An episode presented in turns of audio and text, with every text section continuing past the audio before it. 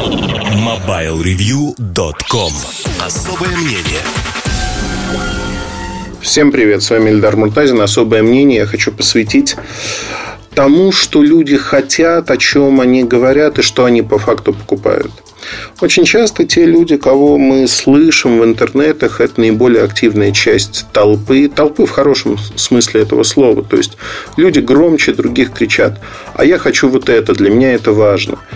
И те наивные производители, которым кажется, что вот этот информационный шум что-то дозначит, и они начинают кидаться исполнять, что вот нужно вот сделать вот это, например, экопорт добавить.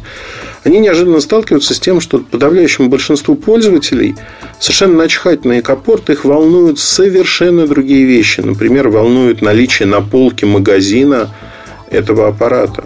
Их волнует, что они могут прийти в магазин рядом со своим домом, его покрутить и, возможно, купить. Они хотят покупать через интернет.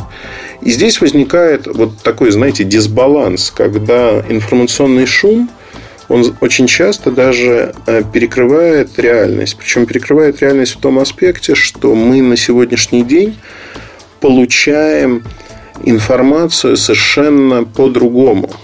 И очень многие пользователи, они, знаете, как усиливают те или иные качества продуктов, которые им нравятся – игнорируют совершенно другие ключевые. То есть они веса вот этих характеристик продукта выставляют так, как вот Бог на душу положит, так, как им хочется. И они абсолютно правы, это их право. Там, мне, например, э, я могу говорить, что я выбираю машину потому, какое у меня ощущение от прикосновения к рулю. Вот я могу говорить так. Ну, почему нет? Да, меня совершенно не волнует, как она снаружи, допустим, выглядит. Что не так, да? Но я буду говорить, что вот руль – это самое главное.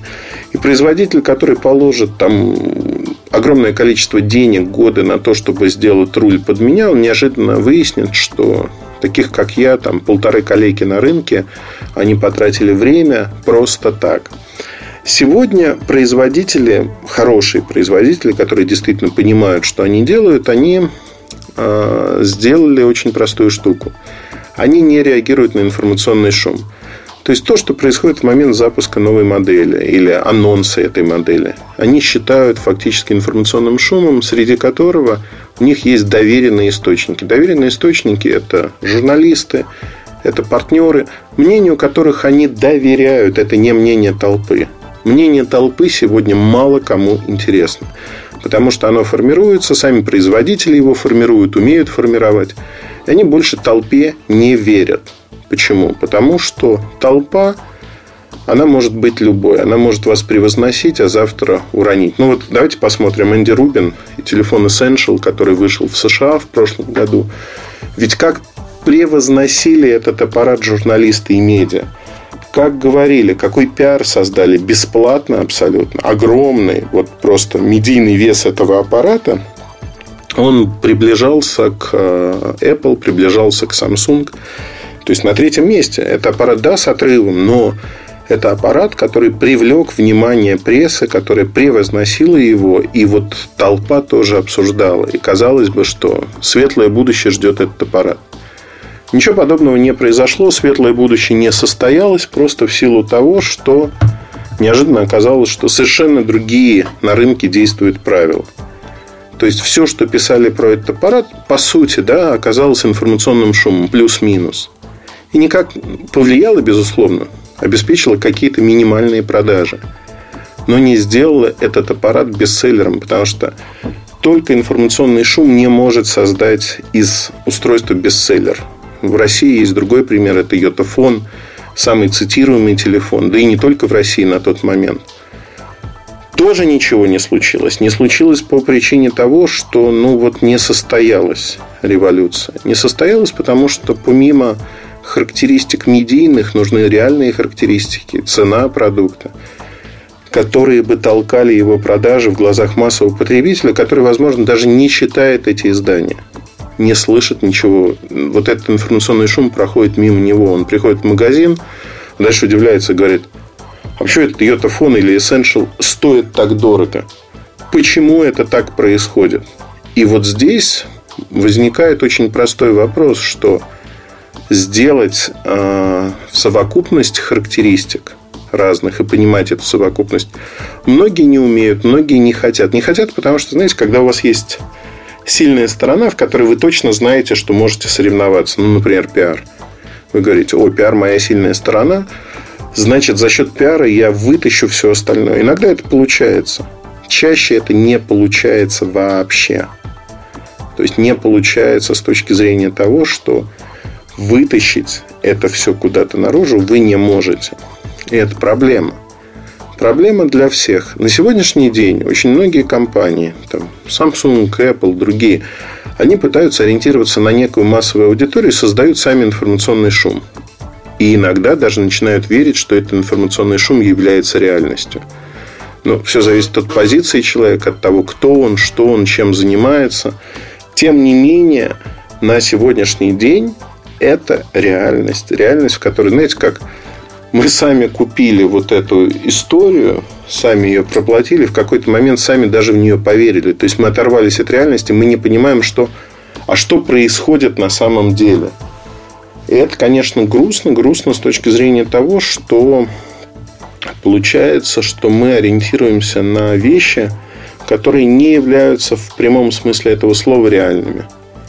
Они ну, воображаемые, они выдуманы, если хотите. Это происходит сплошь и рядом, это происходит на наших глазах. Мы в какой-то момент просто теряемся. Теряемся, чему верить. Вот этот информационный шум, он заполняет все. И логика медиа сегодня, она такова, что это касается всего, это не касается только технологий, это касается технологии медиа как таковой, что это чистая незамутненная пропаганда. Кто эмоционально громче всех прокричит что-то, тот и прав. А это неправильно. Думающих, размышляющих людей становится за счет этого все меньше и меньше. То есть, вот порог... Э, приведу один пример. Критичес... Что такое критическое мышление – Э, человек написал про поколение ЕГЭ. И мне очень фраза понравилась. Тот, кто критически мыслит, тот кретин. Не в смысле, что, ну вот, казалось бы, да, логика, критическое мышление, кретин. Человек может не знать даже определения, просто по логике здравый смысл говорит, о, ну, кретин – это хороший человек, который критически мыслит. Ужасно, ужасно со всех точек зрения – но это та реальность, в которой мы с вами живем, к сожалению. Да, можно переобуться на ходу, и вы знаете, я тоже умею эмоционально кричать. Я могу это делать совершенно так, как это не умеют делать очень многие. Но если я начну это делать, уйдет огромная часть того, чем я являюсь по сути, чем является Mobile Review, чем я являюсь. А я не хочу этого по одной простой причине – что да, думающих людей меньше, но они для меня намного ценнее, потому что смысл кричать в пустоту, а это пустота. Смысл становиться там провозвестником каких-то эмоций, которые не подкрепляются реальными делами. Не хочется абсолютно, и я не буду этого делать. Потому что все-таки те, кто размышляет, те, кто про бизнес, они понимают, как это работает – и почему информационный шум не влияет так на рынок. Конечно, уловлять неокрепшие умы очень легко, просто. Но в какой-то момент эти люди взрослеют, начинают понимать, а как все устроено. Кто-то не понимает. И тогда ну, у них есть проблемы в жизни просто в силу того, что если вы не понимаете, как устроена жизнь к возрасту там, 30 лет, то это проблема для вас потому что вы проигрываете на фоне тех, кто понимает, разбирается, как все это работает, и начинаете получать от жизни максимум. Но вот если вы не понимаете, это проблема. Но не проблема общества. Хотя общество тоже, наверное. Это проблема ваша в первую очередь, потому что вы проигрываете на фоне сверстников, которые все-таки сделали усилия и разобрались, как же оно все устроено. Вот так от информационного шума мы перешли к обществу, к людям. Такой мостик перекинул. Но хочу сказать, что большая часть людей, которые нас слушают, смотрят, читают, это люди думающие. Похвалил я вас сейчас. Похвалил, потому что это действительно так. И мне это очень приятно, и я всегда поддерживал. Это не иллюзия, я поддерживал отношения со многими из тех, кто нас читает, смотрит, слушает. Потому что с вами просто банально интересно. Я формирую вокруг себя ту среду, которая мне приятна, которая мне удобна, и удобно тем, что можно поговорить, можно поразмышлять. Это думающие люди. Это люди, у которых есть своя жизнь. Не чужая, не заимствованная, не информационный шум, а именно что своя интересная жизнь. На этом все. Удачи, хорошего настроения. До связи. Пока. MobileReview.com Обзоры на вид. Всем привет, с вами Эльдар Муртазин. Поговорим сегодня про флагман от Alcatel, модель Alcatel 5. Вообще в этом году, 2018, у Alcatel множество изменений. Первое изменение заключается в том, что они поменяли полностью линейку, как она называется, как позиционируется. И тому есть две причины. TCL Mobile, который принадлежит э, компании Alcatel, бренд Alcatel, она приобрела BlackBerry. И сегодня BlackBerry это топовое устройство. А вот а, Alcatel как бы устройство до среднего сегмента, условно до 15 тысяч рублей, хотя реально сегодня до 13 тысяч рублей, потому что Alcatel 5 стоит как раз-таки 12 990 рублей. И линейка начинается там от 3 тысяч рублей Alcatel 1 там, с каким-нибудь индексом и идет дальше. А есть, а, если мы сегодня говорим про то, что у нас происходит, что есть вообще, как это работает, линейка Alcatel идет по цифрам 1, 3, 5. 5 это максимальная на сегодняшний день модель. Дальше идут индексы C, X, V. C это самая простая модель в линейке, там 1C, 3C, например. X это средняя, наверное, просто без индекса тоже средняя, точнее, без индекса средняя, X чуть выше, V – это самая максимальная модель. Пятерка пока существует одна, без а, буквенных индексов, то есть нет 5X, нет 5V, то есть пятерка – это топовый аппарат. А что такое топовый аппарат флагман? Это модель среднего сегмента, по сути, до 15 тысяч рублей. В нашем случае, я уже сказал, это 13 тысяч. Вот сейчас я, знаете, воду в ступе толку для того, чтобы рассказать про обычную модель. Вся линейка, практически вся, кроме одной модели, это экраны 18 на 9. И если мы говорим о том, что Alcatel сделал, они на это делают упор. На мой взгляд, это не совсем правильно, потому что в бюджетном сегменте и в среднем сегменте для пользователей пока это не так важно. Важны скорее технические характеристики. А здесь у Alcatel не все в порядке. Объясню почему. 5,7 дюйма, 18 на 9, HD плюс разрешение, то есть это всего лишь 1440 на 720 точек, то есть это не Full HD разрешение.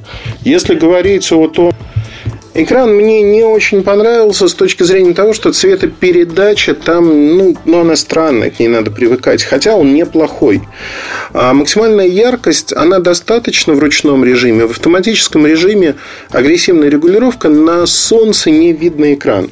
Вообще по чипсету, по начинке. Хорошо, что здесь 3 гигабайта оперативной памяти, 32 встроенной. Доступно пользователю 23. Но карты памяти при этом только до 32 гигабайт, а слот комбинированный. Вы не можете установить две сим-карты, нано-сим, к слову сказать, и карточку памяти. Вам нужна либо одна карта памяти и карточка для оператора. Вот сейчас заговорился. Сим-карта от оператора, конечно же. Чипсет медиатековский 6750, то есть это 4 ядра Cortex A53, 1,5 ГГц, еще 4 таких же ядра до ГГц. Графический сопроцессор это Mali T860 M2. Ну, в общем-то, для 2018 года и для флагмана, пусть и в среднем сегменте, это достаточно квело. Памяти достаточно, но вот чипсет не самый производительный, не самый эффективный по энергии. Это видно очень хорошо, потому что аккумулятор 3000 мАч, зарядка то, что называют Alcatel быстрой, быстрой она не является. Это 5 вольт 2 ампера. За 2,5 часа можно зарядить батарейку.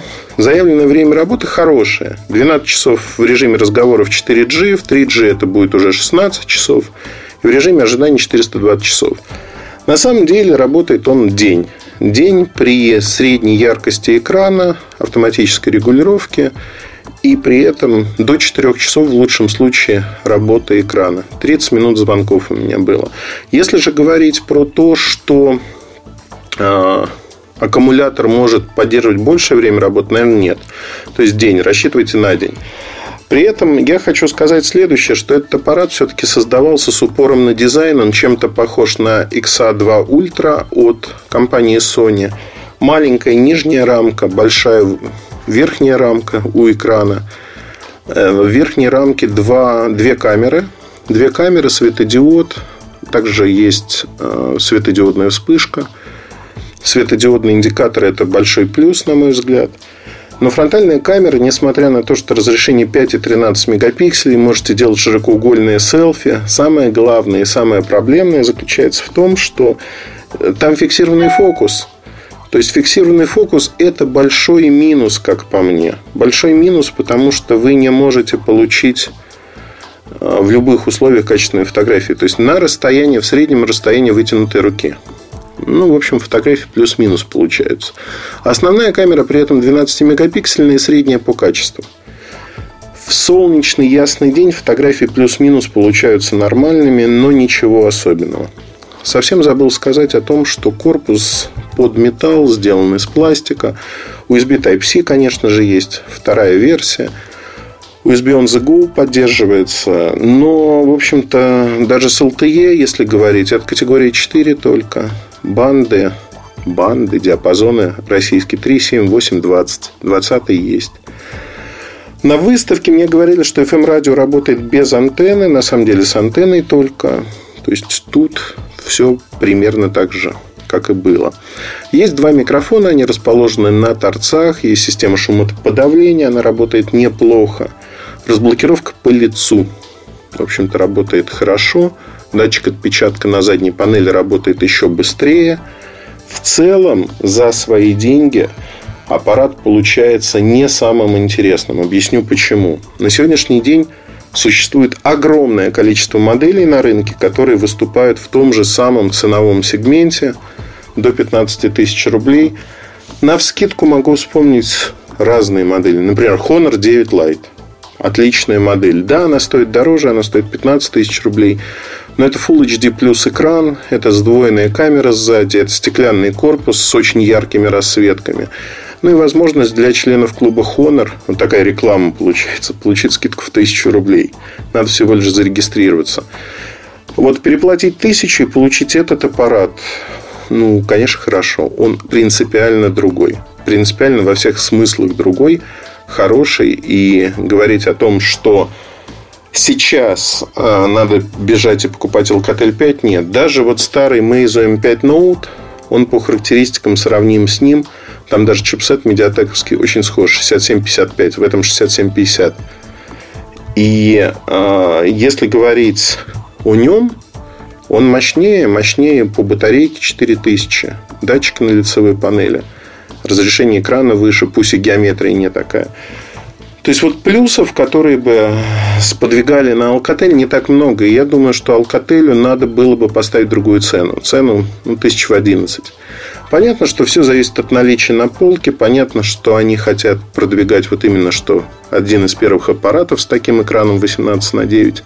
Но подчеркну, 18 на 9 для пользователя не является однозначным выбором для того, чтобы человек сказал, о, вот я куплю такой аппарат, потому что он мне нравится, потому что 18 на 9 нет. Но такие мысли про Alcatel 5. Модель будет пользоваться спросом для тех, кто ищет дизайн, не характеристики. Таких в России немного людей, но они есть. Она будет продаваться, но говорить о каких-то гигантских продажах, наверное, нельзя. На этом все. Удачи. Хорошего настроения вам. Оставайтесь с нами. Пока. С вами был Ильдар Буртасин. MobileReview.com Кухня сайта. Всем привет, с вами Ильдар Муртазин. И эту кухню сайта я хочу посвятить конфликтам, конфликтам, которые происходят всегда, постоянно. Мы об этом много и часто говорим. Но есть даже такая стратегия, когда люди конфликтуют специально для того, чтобы поднять рейтинг себе, окружающим. Ну, одним словом, пытаются выиграть от этого дополнительные очки. Иногда это договорная игра, иногда это не договорная игра. То есть люди действительно начинают ссориться, переживать, что-то друг про друга говорить. Ну, кто-то говорит, кто-то нет. У меня недавно случилась ситуация, когда действительно абсолютно недоговорная игра, когда человек ну, долго и упорно, в общем-то, пытался э, доказать какие-то вещи про меня. Причем он занимался этим, наверное, год. Год он... Это коллега по рынку, назовем это так. Год он докапывался до любой мелочи, до любой запятой, до чего угодно. И я не реагировал. И фактически даже не то, что не реагировал, но не обращал на это внимания. Назовем это так. А в какой-то момент это перешло уже разумные рамки.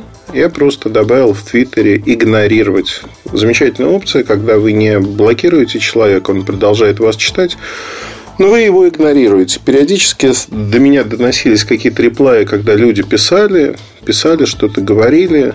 И я в этот момент понял две непреложных вещи, что это превращается в, знаете, так, как говорят мужчины, брошенка. Вот это превратилось в историю, в классическую историю брошенки. Почему? Потому что человек уже начал придумывать в какой-то момент фактологию, факты, еще что-то.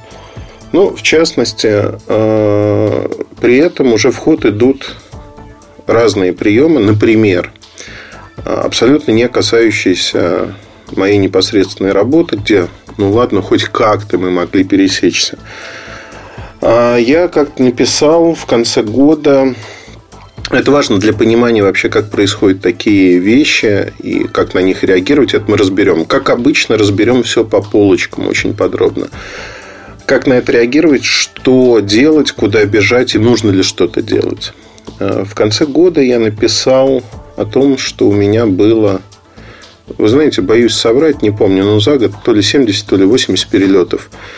Что-то такое. Ну, человек тут же высчитал, все посчитал, написал, что это все вранье, не могло быть столько перелетов и прочее. Вы знаете, но это как-то странно. Странно со всех точек зрения, потому что это ну, достаточно легко, с одной стороны, посмотреть, с другой стороны, ну, наверное, сложно ожидать от какого-то человека, что он будет копаться в чужой жизни – смотреть, сколько раз человек не был дома и прочее. Тем более, что многие поездки, служебные командировки я просто даже не освещаю никак. Ни в Инстаграме, ни в Фейсбуке, ни в Твиттере. То есть я не говорю, что я нахожусь где-то. В силу разных причин. И это, конечно, меня несколько смущает. Смущает не то, что человек полез в эту степь, а то, что человек начал придумывать какую-то свою реальность, в которой Эльдар Муртазин э, обманывает, обманывает при этом для чего не очень понятно, но вот рисует некий образ. Дальше было смешнее. Дальше у меня в Барселоне сломался чемодан. Чемодан сломался, я обратил на это внимание не когда приехал, а когда уже уезжал.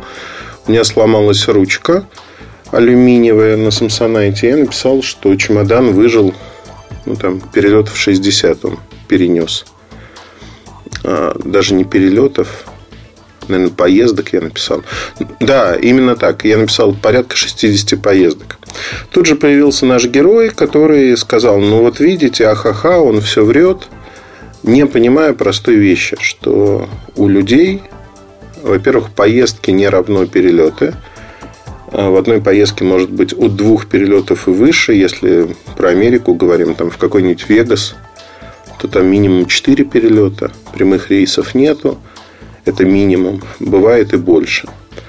А второе, что не учел человек, это то, что у людей бывает много чемоданов. Бывает не один чемодан. И у меня с моим графиком поездок чемоданов несколько. Более того, как правило, два чемодана полусобраны для того, чтобы покидать вещи и ехать дальше. Потому что бывает так, что я приезжаю домой, меня реально времени час от силы переодеться, кинуть вещи, там, выпить чашечку кофе, кинуть чемодан, то, что мне нужно, уже в полусобранный, а, закинуть вещи в стирку и поехать. Ну, то есть, вот жизнь, она такая, что называется жизнь на чемоданах. Я провожу примерно, это не предмет для гордости, я провожу большую примерно половину времени вне пределов нашей необъятной родины, потому что работа такая. И меньше ее, к сожалению, не становится. Там, можно придираться к словам, но я не знаю, я не буду штампики в паспортах считать, потому что не считаю это возможным и правильным. Ну и время такое препровождение странное. Ну, могу просто не в качестве, опять-таки, хвостовства. Да? Вот сейчас на календаре 20, 20 марта. К 20 марта я уже налетал золотой статус аэрофлота, то есть 50 тысяч миль я налетал. Налетал, несмотря на то, что ну, у меня предыдущая карточка золотая. Понятно, что а мили там, они удваиваются, по-моему. Не знаю, удваиваются в полтора раза больше миль дают. Но квалификационные мили дают ровно по количеству перелетов. То есть я летал не только аэрофлотом, но на аэрофлоте я налетал уже за три месяца 50 тысяч миль. Надо понимать, что 50 тысяч миль на аэрофлоте это не одна поездка, это ну, два десятка поездок длительных, больших. Понятно, что это была Америка, понятно, что это была Азия. Тем не менее, а, на сегодняшний день вот, вот это вот так. Когда э, происходит конфликт, в конфликте всегда есть две стороны. Я их называю дурак и подлец. Подлец тот, кто вызывает конфликт и пытается, ну, может быть, или дурак, как, как вам угодно. Но, как правило, дурак тот, кто реагирует. Объясню почему. От вашей реакции ровным счетом ничего не зависит.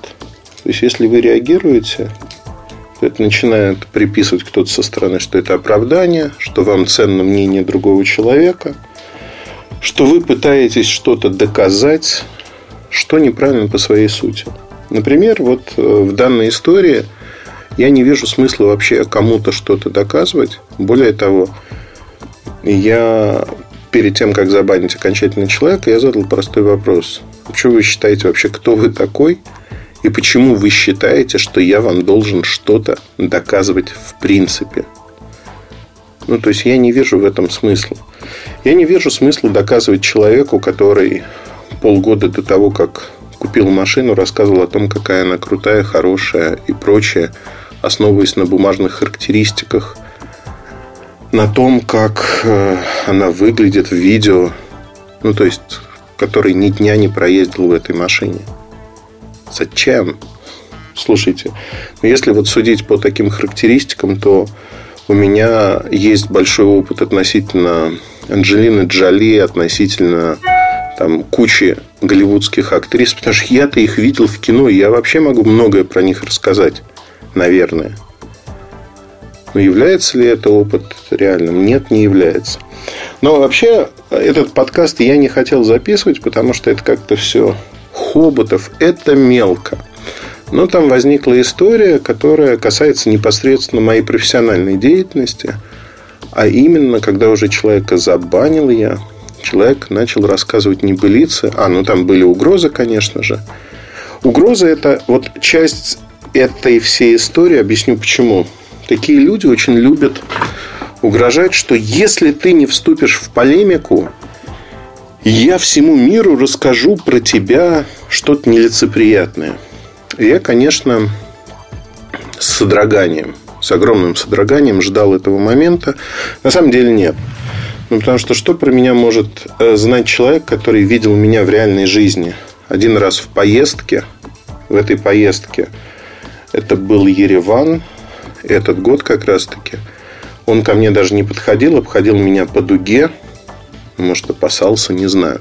Но нам было весело с ребятами. Мы очень хорошо провели время. Там была большая компания. Мы ездили с Huawei. Было зажигательно. Исходя из этого, я могу сказать следующее, что человек про меня ничего знать не может, просто в силу того, что он никогда со мной не общался, никогда со мной не работал. И поэтому ну, как бы странно, да, слышать угрозы. Тем не менее, эти угрозы были. Когда я его заблокировал, я об этом забыл. Через 2-3 недели мой приятель рассказал мне, что угрозы воплотились в жизнь, воплотились еще тогда. Я, к сожалению, пропустил этот момент, как всегда это и бывает. Настолько страшны эти были угрозы. Человек рассказал о том, что Эльдар Муртазин на Mobile Review очень часто пишет обзоры по фотографиям. То есть, и это очень легко узнать. Я, честно говоря, несколько опешил от такого заявления. Так вот, написать по картинке обзор невозможно. И мы никогда этим не занимались, тем более я никогда этим не занимался. Более того, у меня есть очень любопытный прием, который я часто использую. Ну, последний раз, наверное, с iPhone X это было, когда я написал 10 причин до начала продаж в России, 10 причин не покупать iPhone X. Упомянул о том, что я работал с аппаратом, работаю с аппаратом, будет первый взгляд. Ну и, конечно же, половина всех комментариев, если там, ну не половина, ну половина негативных, наверное, комментариев была в следующем, что люди писали. А Муртазин все врет, потому что, значит, нет у него iPhone X, никогда не было. Все это выдумка, все по картинкам и прочее. На следующий день вышел первый взгляд на iPhone X. Естественно, с живыми фотографиями и прочими примерами фотографий и тому подобными вещами. То есть, э, это вполне осознанный трюк, прием, если хотите, для того, чтобы посадить в лужу каких-то людей. Такое часто я делаю, такое часто бывает. И когда человек говорит о том, что обзоры пишутся по фотографиям, ну, для этого нужны какие-то доказательства – ну, хотя бы одно, да, потому что все обзоры лежат на сайте. И их можно посмотреть. Их никто не правит, их никто не удаляет, их никто не убирает никуда. никуда. Ну и Google, Яндекс, они все помнят. В общем-то, в кэше можно найти, если вдруг что-то такое было. И вот тут возникает такой вопрос, что качестве примера человек привел мои размышления о Apple HomePod, колонке от Apple, обзора которой не было на нашем сайте. А, тот материал, который называется «не обзор», приставка «не» означает отрицание. Там просто рассуждение, почему эта колонка, собственно говоря, не очень хороша и не совсем мне понравилась. Валяется она у меня в уголке вот здесь. Руки написать из-за поездок не доходят. У меня куча сейчас материалов, которые из-за поездок я дописать не успеваю. Да и не к спеху, в общем-то. Ну и что тут сказать?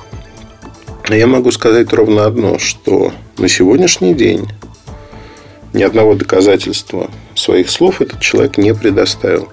Я не называю его по имени по одной простой причине. Не страшно абсолютно, но просто в таких конфликтах люди хотят получить какую-то засветку, если хотите, для того, чтобы воспользоваться этим, чтобы что-то сделать.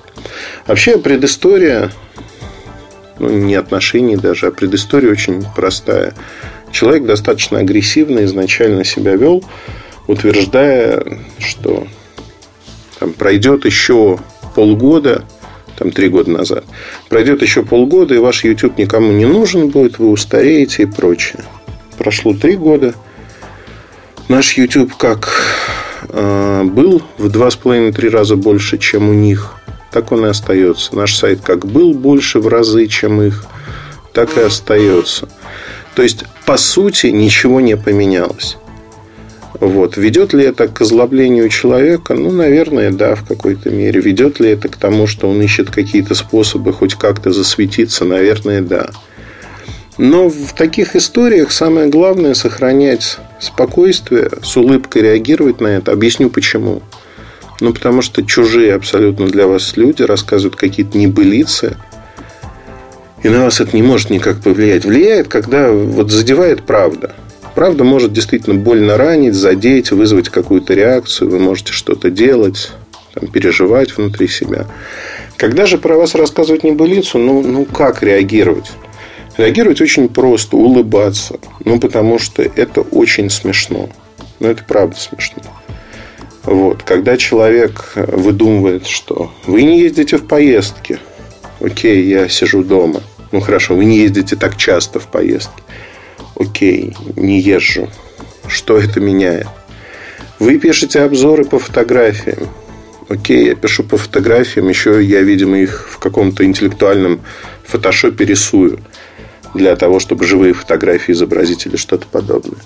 То есть вот это все, ну, в какой-то момент оно же оборачивается неким грузом и падает на человека, потому что апофеозом стало то, что в тусовке, если говорить про коллег, вот это обсуждение, когда у человека нет машины, но он обсуждает, какая она быстрая, какой мягкий салон и прочие вещи. Ведь в тусовке все об этом знают, потому что это ерунда какая-то. Это смешно. Это действительно смешно. И единственный мой совет будет очень простой. Такие надуманные конфликты, они инспирируются людьми для того, чтобы приподнять собственную значимость зачастую. А давать им эту возможность или не давать, решать, конечно, вам, но я считаю, что в большинстве случаев, когда не идет вот такой накат нападки на то, что для вас действительно ценно, давать какой-то ответ бессмысленно, да и не нужно. С другой стороны, если люди переходят окончательно грань некую, есть абсолютно реальные, простые способы. Суд, например, который может все расставить по своим местам. И в рамках судебного разбирательства вы можете требовать моральную компенсацию. Здесь, в общем-то, все хорошо, все понятно, все просто. И, в общем-то, юристы стоят не так дорого для того, чтобы решить эти проблемы. Вот для меня, наверное, сегодня на балансе всегда существуют две вещи. Насколько человек близко подошел к грани или перешел через эту грань. И насколько мне хочется обратить на это внимание. Вот это действительно, наверное, два мотива для меня. Для вас, может быть, это будут другие мотивы. Но если вы публичный человек, на берегу продумайте, продумайте о том, что вы хотите делать, как вы хотите делать. Потому что это самое важное, пожалуй. Самое важное, как вы будете реагировать и что вы будете делать. На этом, пожалуй, все. В этой части подкаста слушайте другие. Оставайтесь с нами. На связи. Пока. MobileReview.com Жизнь в движении.